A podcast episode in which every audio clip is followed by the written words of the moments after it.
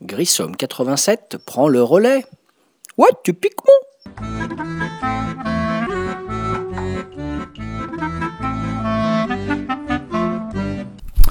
Salut les Ludo, David alias Grissom pour un nouveau podcast sur le site de Ludo Lega.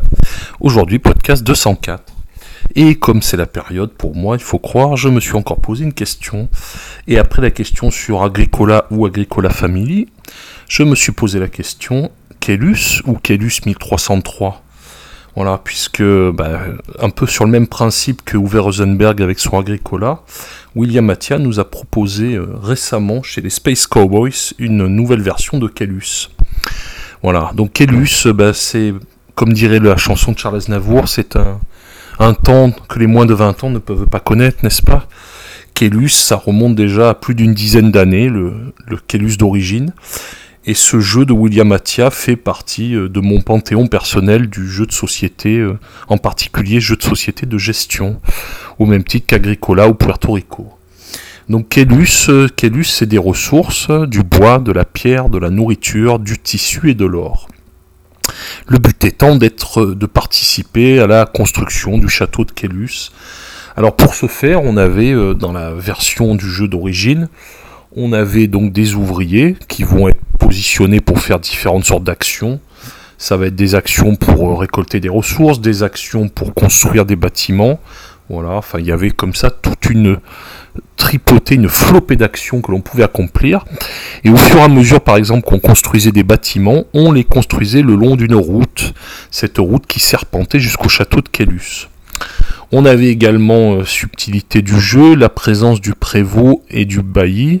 Donc le prévôt qui, en fonction de son avancée sur la route, permettait ou pas de valider les choix de positionnement des joueurs. Il y avait une mécanique assez chafouine autour du prévôt. Voilà. Il y avait également ce qui faisait l'intérêt du jeu de base, selon moi, c'était euh, le système de faveur. Donc en fait, euh, on allait par exemple au champ de joute donner une pièce et un tissu. Le champ de joute, c'était un des lieux possibles pour les ouvriers. Et on pouvait obtenir des faveurs. Alors les faveurs permettaient de progresser soit sur une ligne qui faisait gagner des ressources, sur une ligne qui faisait gagner de l'argent ou des points de victoire, ou qui faisait, euh, qui donnait accès à des constructions plus faciles. Ça, c'était euh, le système des faveurs, un des grands gros intérêts du jeu de base. Voilà. En plus du fait qu'il y avait quand même une compétition sur le positionnement sur la route, puisque une place prise n'est plus une place accessible pour les camarades. On se retrouvait sur un gros jeu de gestion, il hein, faut dire ce qu'il y a, un jeu de gestion expert qui durait euh, facilement euh, deux bonnes heures, voire plus. Moi j'ai le souvenir de parties à 5 joueurs qui montaient pratiquement à 3 heures, 3 heures et demie. Voilà. Donc Elus c'est quand même un gros jeu expert, bien costaud et qui, euh, qui avait su trouver son public parce que euh, thématique originale et puis euh, vraiment un jeu huilé aux petits oignons magnifique. D'ailleurs, ce qui me faisait dire déjà dès l'acquisition et ce qui faisait dire sans doute à l'époque que c'était un jeu qui était exceptionnel, c'est que bah, on peut regarder, bah, il a jamais eu besoin d'extension, c'est un jeu qui est resté très pur, très très sobre comme il avait été voulu par son créateur et inutile de rajouter 10-12 extensions supplémentaires. Il est très bien et il est parfait comme il est. Je signale également que je n'ai pas encore testé, mais j'ai fait l'acquisition, euh, j'en rêvais depuis longtemps, du petit Kellus Magna Carta et j'attends de voir si on retrouve les sensations de son glorieux aîné. Et euh, il se trouve que j'ai eu la chance également de rencontrer William Mathias, ça c'est une petite parenthèse, à deux reprises sur Essen en 2018 et 2019. Et il est à signaler que ce monsieur, qui est quand même un génie puisqu'il a inventé Kellus, donc moi, il est, pour moi, c'est un peu une rockstar du jeu de société. Bah, faut voir que ce monsieur est extrêmement abordable, voire même timide. Et donc j'ai été extrêmement touché à chaque fois que j'ai eu l'occasion de lui parler. Vous pourrez d'ailleurs en farfouillant dans le site de Ludo retrouver un portrait qu'on avait fait de William Attia, un portrait de joueur. On lui avait posé quelques questions à l'époque. Donc si vous retrouvez ça dans les archives du site, eh ben je vous souhaite une bonne écoute. Voilà. Eh ben William Attia, euh, il a répondu, je pense, un peu à l'air du temps. C'est vrai que l'air du temps, euh, c'est c'est pas mal. Euh, ça marche aussi dans le cinéma, d'ailleurs, pas que dans le jeu de société. C'est de revisiter un peu les grands classiques. Et donc, je pense qu'il est parti de ce questionnement comment euh, est-ce que je pourrais adapter Kellus à la sauce un peu les années 2020, quoi. Qu'est-ce que je pourrais en faire de mon Kellus pour le moderniser et le rendre accessible aux joueurs, joueurs actuels?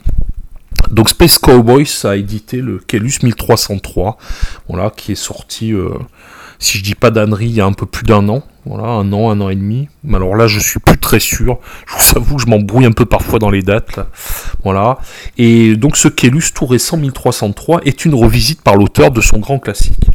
Alors ma question, c'était au départ, ben, est-ce que je vais l'acheter? J'avais l'ancien Kellus. Euh, d'ailleurs, on m'avait offert la version euh, Deluxe, la superbe version avec les pièces en métal, les petits sacs en velours, etc. Et je me disais clairement, bon, bah, est-ce que ça vaut le coup, en gros, d'investir dans le 1303 alors que tu as le glorieux aîné? Il se trouve que j'ai eu l'occasion d'y jouer euh, avant de l'acheter, et pour le coup, je l'ai acheté ensuite. Donc, quelles sont les différences, en gros, avec Kellus, Kellus le premier du nom? Kellus 1303, déjà, il y a une simplification très intéressante au niveau bah, des mécanismes et de la dynamique du jeu. C'est-à-dire que dans le jeu originel, vous aviez les ouvriers et l'argent. En plus de toutes les ressources. Donc les ressources, je rappelle, de la nourriture, du bois, de la pierre, du tissu et de l'or.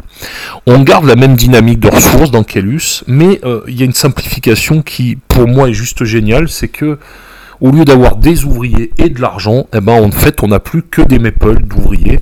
Et en fait, les maples d'ouvriers servent à tout faire. Donc on a plus, euh, on a enlevé globalement une couche de complexité. C'est pas que c'était euh, impossible, hein, je veux dire pour un joueur expert ça reste quand même tout à fait jouable, mais pour le coup dans le 1303 il n'y a plus d'argent à gérer, il n'y a plus que du maple. Donc le maple on va dépenser euh, X maple en fonction de ce qu'on veut faire, je vais pas rentrer dans les subtilités des règles, mais pour le coup on n'a plus qu'à gérer son stock de maple. Et ça, je trouve que c'est une simplification qui est plutôt très agréable. Ça a été vraiment une très bonne surprise. Également, il y a une simplification très claire et très nette du système de faveur. Là, pour le coup, il n'y a plus à choisir sur les quatre lignes. J'avoue que c'est pas ce qui me déplaisait dans le jeu, dans le Glorieux Aîné. Au contraire, moi, je trouvais euh, ce tableau des faveurs absolument jouissif. Mais il faut reconnaître que, voilà, là, on a clairement tout simplifié. On a possibilité d'avoir une faveur, point barre, des points de victoire, et c'est pas plus compliqué que ça. Également, ben en fait, euh, oui, je sais plus ce que je voulais dire. Non, globalement, c'est un peu comme le Agricola Family. On a l'impression qu'il y a une plus grande sensation de fluidité, que ça, que ça glisse tout seul, que vraiment on a gardé l'essence, la saveur de ce qui faisait le Kellus originel, mais qu'on a emmené une, simplicité bienvenue. Voilà. On se retrouve avec un Kellus 1303 qui va se jouer en une heure et demie. On a fait récemment une partie avec deux amis sur Pauillac, là où j'habite. Un petit clin d'œil à Bruno et Lucille qui se reconnaîtront. Et là, on arrive vraiment à un Kellus qui est, euh, je dirais, une épure du jeu de base.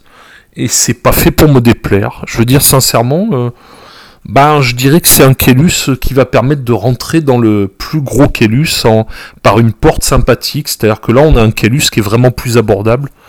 Un Kellus famille, oui, je pourrais presque aller jusqu'à dire un Kellus famille, au même titre que le Agricola Family. C'est pour ça que j'ai voulu faire cette série de podcasts, parce que je trouve qu'il y a des, similitudes entre les deux jeux, le Agricola Familier et le Kellus 1303. On se retrouve avec des jeux qui répondent parfaitement aux standards de l'époque, c'est-à-dire des jeux d'une heure, une heure et demie, une heure trois quarts, avec euh, un visuel retravaillé, une esthétique un peu plus chaleureuse, un peu plus chatoyante. Euh, moi, le côté parfois austère, exemple du Agricola d'origine, me dérangeait pas, mais on est sur des sur des couleurs plus chaleureuses on est sur des simplifications des mécanismes, on est globalement sur plus de fluidité, plus de rapidité, voilà, et des jeux qui vont plus à l'essentiel.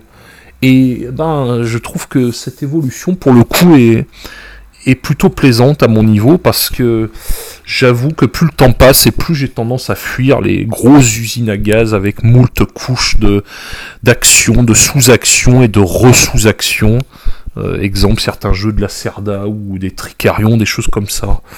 Bon, j'avoue que j'aurais pu aimer ce genre de truc à une époque, mais voilà, maintenant c'est clairement plus ma tasse de thé. Et je trouve que là, des jeux comme Kelus 1303, ça fait super bien le job. Voilà, on a un jeu qui est, qui est magnifiquement édité par les Space Cowboys. Une très belle boîte, bien remplie. Ah si, j'oubliais, dernière chose que j'aime beaucoup dans ce 1303, un petit apport très sympathique qui n'existait pas dans le premier jeu, c'est le fait de pouvoir prendre un personnage. Au début du jeu, on va avoir un personnage et quand on va aller euh, faire euh, une action euh, particulière, on va pouvoir récupérer soit un nouveau personnage, ou alors prendre le personnage de son adversaire. J'avoue que ça amène une dynamique bien sympathique. Voilà. Euh, également la disparition du bailli, on n'a plus que le prévôt. Voilà, plein plein de, petites coupes, mais globalement l'essence du jeu de base totalement respecté. Toujours les ressources, toujours les faveurs, toujours la construction des bâtiments le long de la route, etc. Et donc tout ça pour un résultat euh, vraiment réussi. Moi, j'ai été totalement euh, bluffé par ce Kelus 1303. Voilà, maintenant j'ai hâte que William Mattia nous offre euh, un autre jeu qui va sortir de son cerveau génial. Et donc, ben, je ne peux que vous encourager à acheter Kelus 1303, qui, selon moi, ne doublonnera pas avec son glorieux aîné, selon qu'on veut faire une partie rapide ou plus longue, selon qu'on veut du Kelus plus familial ou du Kelus plus expert. Voilà, voilà, c'était la clôture de mon petit dictique sur les revisites de grands classiques. Agricola, Agricola Family, podcast 203, Kelus, Kelus 1303, podcast 204. Sur ce, on est le 1er juillet. Moi, je vais faire un petit break de podcast pendant quelques semaines. Et je pense que je vous retrouverai probablement à l'antenne sur le site de Ludo euh, en septembre ou en octobre. Voilà, je vais m'accorder, euh, comme le gros feignant de fonctionnaire site que je suis, deux mois de vacances en juillet-août et je vous retrouverai, euh, je n'en doutez point, en septembre ou en octobre, avec plein de nouvelles idées de beaux podcasts. Sur ce, je vous souhaite de bons congés d'été à ceux qui en auront, que ce soit 15 jours, une semaine, trois semaines, un mois, et surtout continuez à jouer autant que possible, voilà, et retrouvez-vous, faites des jeux de société, arrêtez d'aller sur les sites Board Game Arena, genre les gens sont pas sympas, en plus ils disent pas bonjour et autres. Voilà, jouez avec des gens autour d'une table, voilà, mangez des chips, des cacahuètes, euh, buvez du coca et amusez-vous, éclatez-vous. Voilà, il y a plein plein de bons jeux euh, et il faut jouer. Vous jouez, c'est génial. On partage plein de choses avec les gens. Et moi, autant que faire se peut, ça va être un bel été ludique. Sur ce, je vous dis à bientôt. On se retrouvera à la rentrée pour de nouvelles aventures. Et bonne écoute de ce podcast 204. À ciao les ludos et bon jeu